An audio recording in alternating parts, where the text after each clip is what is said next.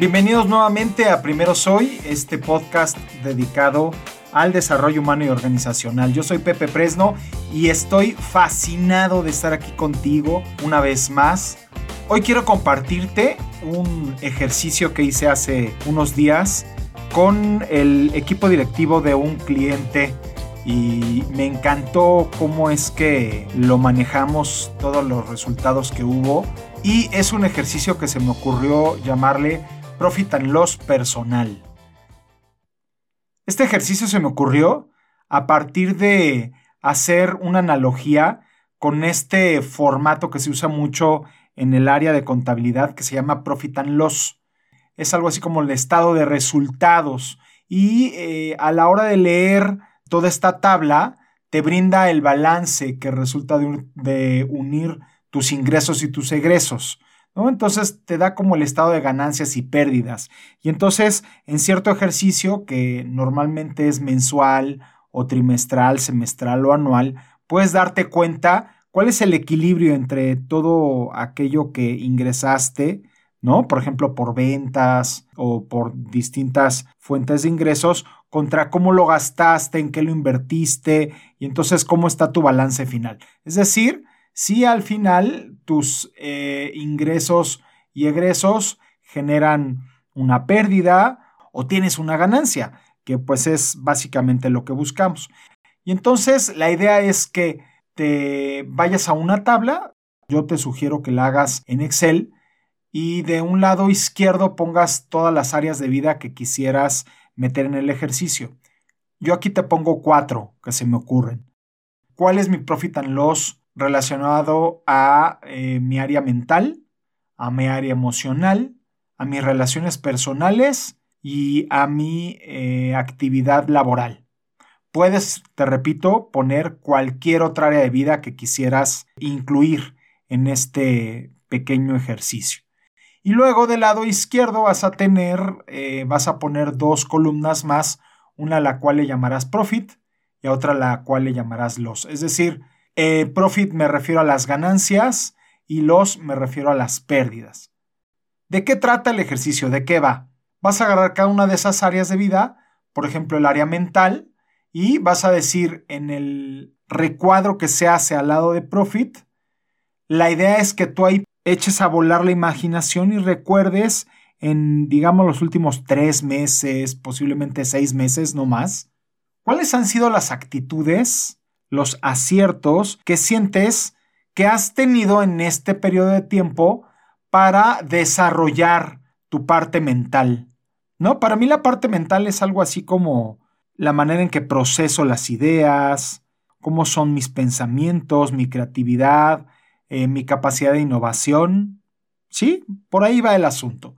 Entonces te voy a dar ejemplos de qué es lo que yo puse como ejemplos de profit and loss de cada una de estas cuatro áreas de vida.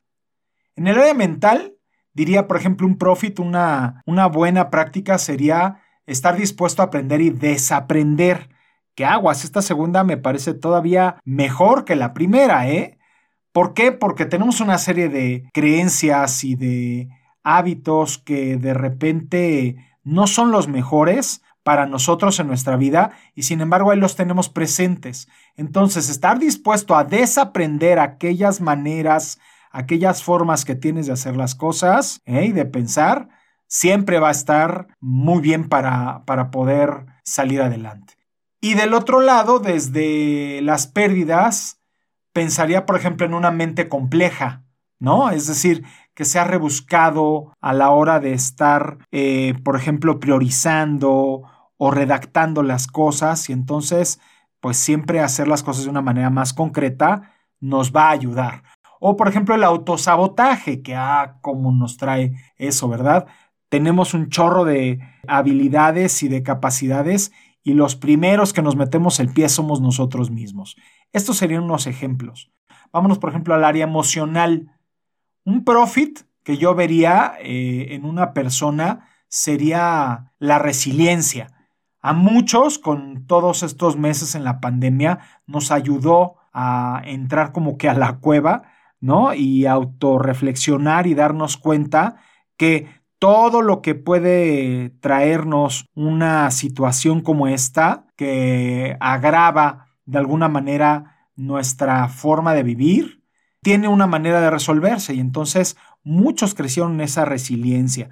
Eh, hablar de resiliencia es de la capacidad que tiene un individuo para regresar, digamos, a su manera eh, o a su zen o a su medio para poder volver a enfrentar cualquier situación a pesar de un enfrentamiento o de una pérdida que haya tenido.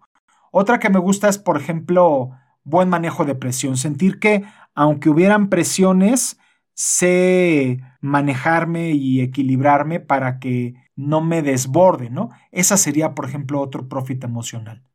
En la parte de las pérdidas, pensaría, por ejemplo, desde la parte emocional, podría ser una poca apertura con otros o no reconocer muchas emociones y quedarme con un, abanico muy pequeño. También podría ser una pérdida a la hora de hablar de mi área emocional. Vamos con el área de las relaciones personales. Por ejemplo, un profit para mí sería ser asertivo o ser confiable. Ambas son características en una persona que definitivamente te van a sumar en la manera en la cual tienes una relación, no importa si es en el ámbito personal, laboral, etcétera, etcétera.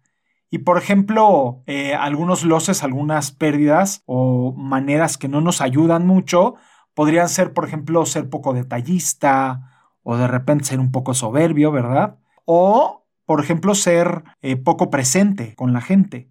Eso es algo que también en su momento puede generarnos pérdidas.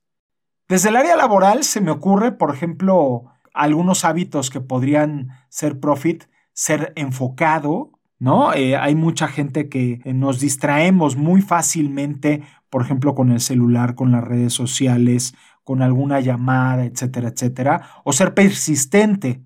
La persistencia también puede ser un profit que te ayuda, ¿verdad?, a, crecer en el área laboral ya sea que estés trabajando en un gran corporativo, en una empresa mediana o eh, en un proyecto personal. Y, por ejemplo, una pérdida que podrías tener desde el área laboral podría ser un protagonismo excedido, ¿no? O sea, pensar que todo debe ser yo el primero en verme puede traerte antagonistas en los equipos de trabajo.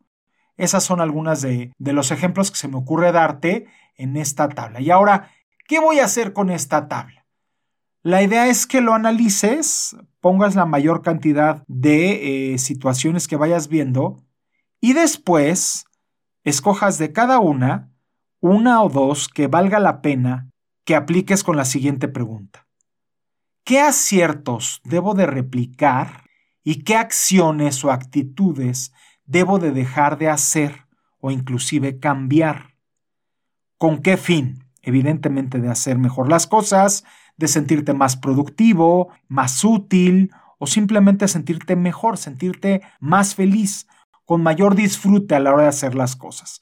Entonces, pues este es el ejercicio que se me ocurre eh, dejarlo para todos ustedes. En su momento puedes hacerlo en el equipo, te repito, este ejercicio lo hice en una alineación de equipo y fue muy enriquecedor para cada uno de los participantes. Todo eso, evidentemente, primero hacer la autorreflexión, compartirlo con la gente y entonces también escuchar qué es lo que pasa con el resto de mis compañeros. Y de esa manera pueden encontrar distintas maneras de apoyarse mutuamente, de ser también como más respetuosos de la manera de estar creciendo de cada quien y apoyarse para desde mis habilidades proteger pensando en el bien común aquello que puede estarte dañando a ti en lo personal y en tu desempeño.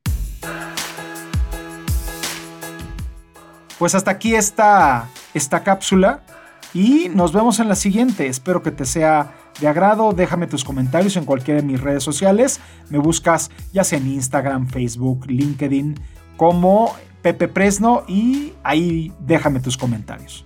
Hasta la próxima.